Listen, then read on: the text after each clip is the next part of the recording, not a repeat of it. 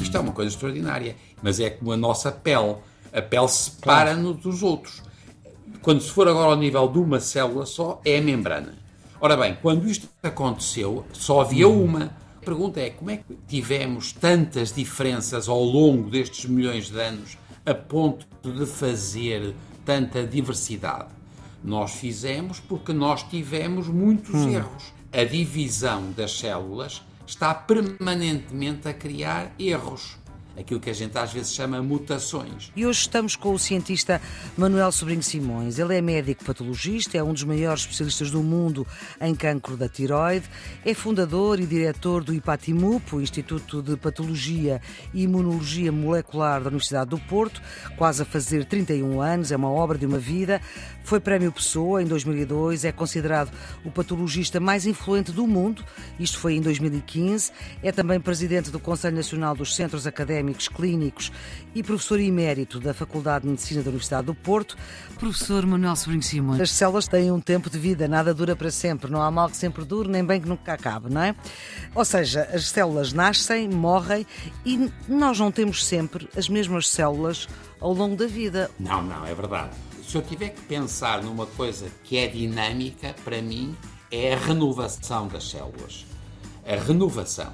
Porque nós, no fundo, estamos a dizer agora, não estamos a falar na reprodução, não. Já temos uma pessoa, temos uma criança. E o que é que vai uhum. acontecer? Ela, durante a vida, ela vai gastar imenso de tudo quanto tem em contacto com o meio externo. Isto é, quer com a pele, quer com o tubo digestivo, quer com o aparelho respiratório, porque nós temos que pensar sempre que quando nós estamos, por exemplo, a comer coisas, isso é meio externo. Isto é, o que nós temos dentro do intestino é meio externo. O que nós temos dentro do. Nós, nos pulmões, temos o universo dentro de nós, não é meio interno. Tudo quanto é a interface entre quer a pele, quer as mucosas, nós estamos permanentemente a contatar com tudo quanto é o mundo. Isto é muito agressivo, potencial, e portanto nós somos altamente divisores. As células da pele, com as células do tubo digestivo e do aparelho respiratório e do aparelho urinário, são células que estão permanentemente a renovar. Agora repare, elas, como estão a renovar, nós ficamos com um número muito parecido, porque vão uns morrendo, mas vão sendo substituídos por outros. E como, isto é permanente. Como é que nós deitamos fora as células? Só pelas vias. Escamamos. Quando deitamos fora as coisas? Ah, isso é. Na isso pele é assim. escamamos e, é, e por dentro. Exato. Ora bem, perdemos nas fezes, por exemplo. Repara, nós sabemos Sim, que até aos. Urina. Exatamente. Nós até aos 70 anos, nós sabemos que pelo menos duas toneladas de células fazemos até aos 70 anos.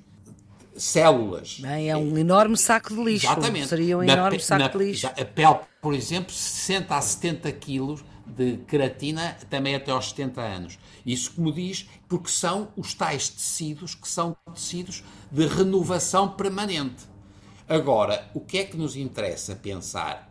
isto não é a mesma coisa agora em relação ao coração. Nós, se por acaso claro. nos acontecesse, a gente ia ter chatices. Porque o coração não ia ser capaz de desenvolver esta coisa de bater todos os dias, tantas vezes por dia, não é? E permanentemente. E o sistema. E, portanto, esses. E convém que faça, porque senão, e... quando isso parar. Exatamente. Acabou. E, portanto, aí pois. é um problema de sobrevivência. Então, essas células, é verdade que elas tem alguma renovação, mas é muito lenta. E, portanto, a tendência que há com a idade é que a gente vai perdendo células porque elas duraram não sei quantos anos, são muitos anos. Para terem uma ideia, as células que nós sabemos que duram mais são as células do sistema nervoso central, porque para a gente eu dizia no outro dia, se fosse no cérebro, as pessoas de manhã podiam, quando se vissem aos espelhos, dizer, ai, quem és tu? Se tivesse mudado muitas células. E a gente não muda, porque os, os neurónios, os neurónios são todos muito fixos, porque a memória e a imagem facial e aquilo que foi a aprendizagem é muito fixo. No coração também, não é agora pela questão psicológica, mas é pela questão mecânica. isto que é muito verdade Sim. para estes órgãos não é a mesma coisa, por exemplo, para o sangue. Eu não lhe falei nisso, mas, por uhum. exemplo, aquilo que estávamos a falar há bocadinho, que as pessoas acham muita graça, que é os glóbulos rubros, onde nós temos uhum. a hemoglobina. Essas células vivem 120 dias. Portanto, duram uhum. 120 dias. O que é que se passa? Aquilo que estávamos a dizer para a pele e para o tubo digestivo, quando a gente pensa na medula óssea, faz o mesmo para o sangue umas células da, da, pele e do tubo digestivo, tivermos uma inflamação que tem muitos leucócitos, as células, os glóbulos brancos, os neutrófilos, que são de atuação rápida, essas ainda podem viver menos. Se for um leucócito, que é um linfócito, que é o da memória, esses podem durar anos. E agora repare que é muito interessante como é que nós fazemos na nossa medula óssea células com características tão diferentes embora tenhamos sempre os mesmos genes, porque eles, os genes são os mesmos, só que estão ligados ou desligados.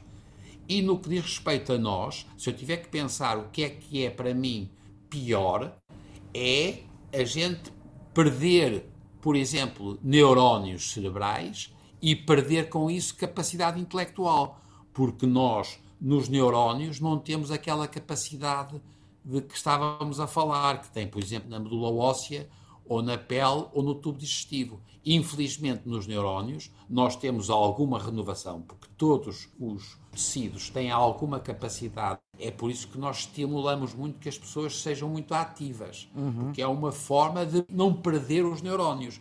Não é o que acontece no tubo digestivo. Nós, no tubo digestivo, substituímos. Exatamente. Nos neurónios, substituímos muito poucos. E é precisamente mantendo essa atividade que podemos evitar aquilo que podemos chamar de erros de programação, de mutações que originam aquilo que nós não gostamos nada de ouvir, de tumores, de envelhecimento precoce, de malformações. Porque é que o tecido não respeita as suas uh, fronteiras internas, digamos assim, e se transforma de uma forma que não é boa para nós? É que é muito importante que as pessoas percebam que os erros que nós temos, os erros, as mutações, são muitas vezes ao longo das espécies um mecanismo de seleção de coisas boas. E geralmente não temos grandes chatices, porque quando nós temos uma mutação má, a célula morre. Isto é, nós já estamos há tantos milhões de anos neste mundo que é muito difícil a gente pensar que vai ter uma mutação e vai ter uma doença. Não, porque a gente tem uma mutação e a célula morre. O que é que se passa? Por estranho que pareça, nós temos doenças, mas são, apesar de tudo, as que são menos graves. Porque as outras foram também selecionadas pela morte. E agora aí tem razão quando diz. É aí que nós vamos ter, por exemplo, o envelhecimento a pessoas que têm doenças que têm um envelhecimento mais acelerado. Ou as pessoas que têm erros que podem levar ao aparecimento de cancros. São o resultado de alterações. Estamos a falar de dois tipos de alterações. É sempre do ADN, uhum. mas pode ser o ADN quando é do ADN do zigoto, e é isso, é quando essas alterações são doenças do ADN e são hereditárias, porque nós herdamos do pai ou da mãe. Da mãe. É, isso são doenças que têm uma história familiar, concentração de casos na família, por exemplo, uhum.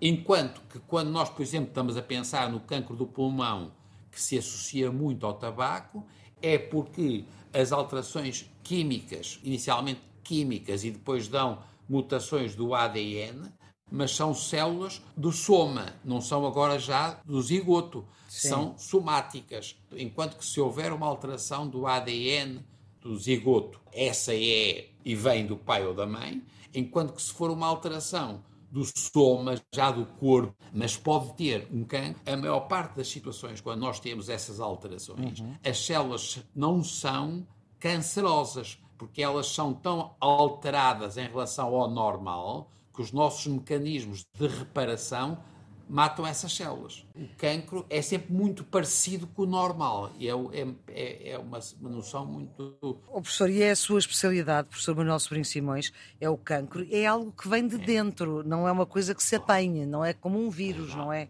Não, não, tem razão quando diz, por acaso, nos vírus, por exemplo, nós conhecemos alguns casos de cancros do fígado que tem uma associação com uma infecção vírica. Nós não podemos dizer que se apanha de fora no sentido. Não é uma doença infecciosa. Sim. Não é. É como você diz, é de dentro. É a partir do ADN das pessoas e elas são muito parecidas connosco. Não há nada mais parecido comigo que os, os meus próprios cancros. Mas repare, há algum, em muitas pessoas, a apanhar sol. E aí é as alterações, os erros são secundários à luz solar. For, por exemplo, porque a pessoa tem inflamações crónicas, e aí, às vezes, há infecções víricas que levam a alterações do ADN das células agora do hospedeiro e podem levar a um cancro. Isto é, não se apanha, não é uma infecção, é sempre de dentro. Mas é verdade que pode ser secundária a infecções uhum. víricas e até bacterianas. Por exemplo, no estômago, nós achamos que o cancro do estômago se associa a alteração induzida por uma bactéria que é o Helicobacter pylori. Mas, de novo, não se apanha através disso. E já agora, em Portugal, 80% das pessoas têm a infecção do Helicobacter pylori e, apesar de tudo, uma pequena percentagem de pessoas vêm a ter, felizmente, cancro do estômago. Associadas a esta infecção por esta bactéria. Uhum. Mas você tem razão, é preciso ter cuidado porque, de facto, o HPV para os cancros do colo do útero. Há também o HPV, neste caso é outro vírus. Um é cancro do colo do útero e o outro é?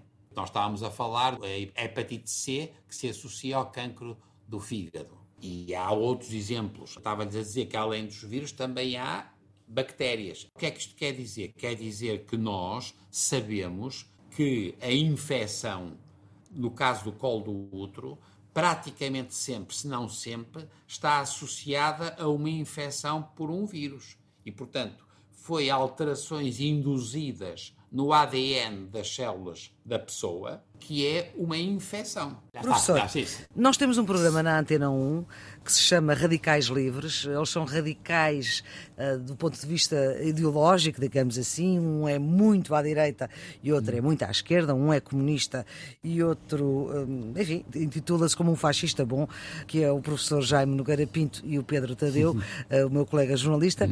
Bom, mas isto é só uma brincadeira. Estes radicais livres também existem dentro do nosso corpo.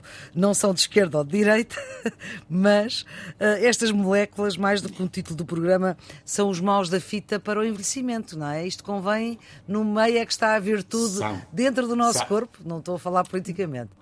Não, não, eu sei. O pior para nós é, é, ah, a, é pronto, a idade. Então, isso aí o que é que a gente faz? a idade. Tem que aprender a viver com isso. Mas é verdade, tem razão. Voltamos à ideia dos radicais livres de que, o, por exemplo, há um dos radicais livres piores para nós é, é o do oxigênio. O oxigênio é o pior. E, de novo, nós sabemos que essas pessoas que têm radicais livres, por exemplo, no tubo digestivo, nós temos um risco aumentado de ter cancro do tubo digestivo.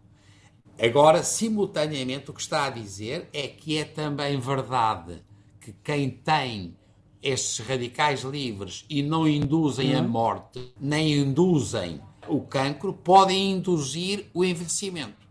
E, portanto, o que estamos a dizer que é, e é assustador, são os dois pontos, dois extremos do espectro, isto é, os radicais livres em circulação, nós podemos ter, por um lado, morte de células, essa morte pode associar-se ao envelhecimento, é uma hipótese, do outro lado da hipótese é quando eles têm uma alteração do ADN capazes de se tornarem cancros em medicina, é ver se a gente consegue manter o equilíbrio, nem ser suficientemente agressivo para que as células morram, nem que as células não morram, mas induzam cancros.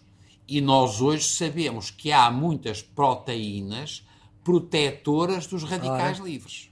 Agora, eu para mim, eu sou muito a favor enquanto eu tiver uma vida de qualidade. Não é só para certo, aumentar a vida. Não sei se está a ver.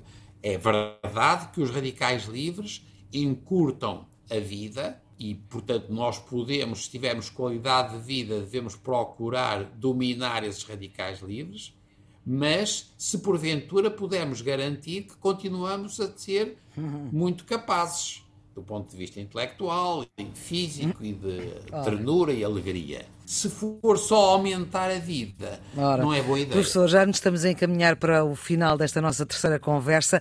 Os genes contam-nos uh, o nosso passado. O que é que vai determinar o nosso futuro, professor? Eu não sei. Olha, oh, oh, é assim.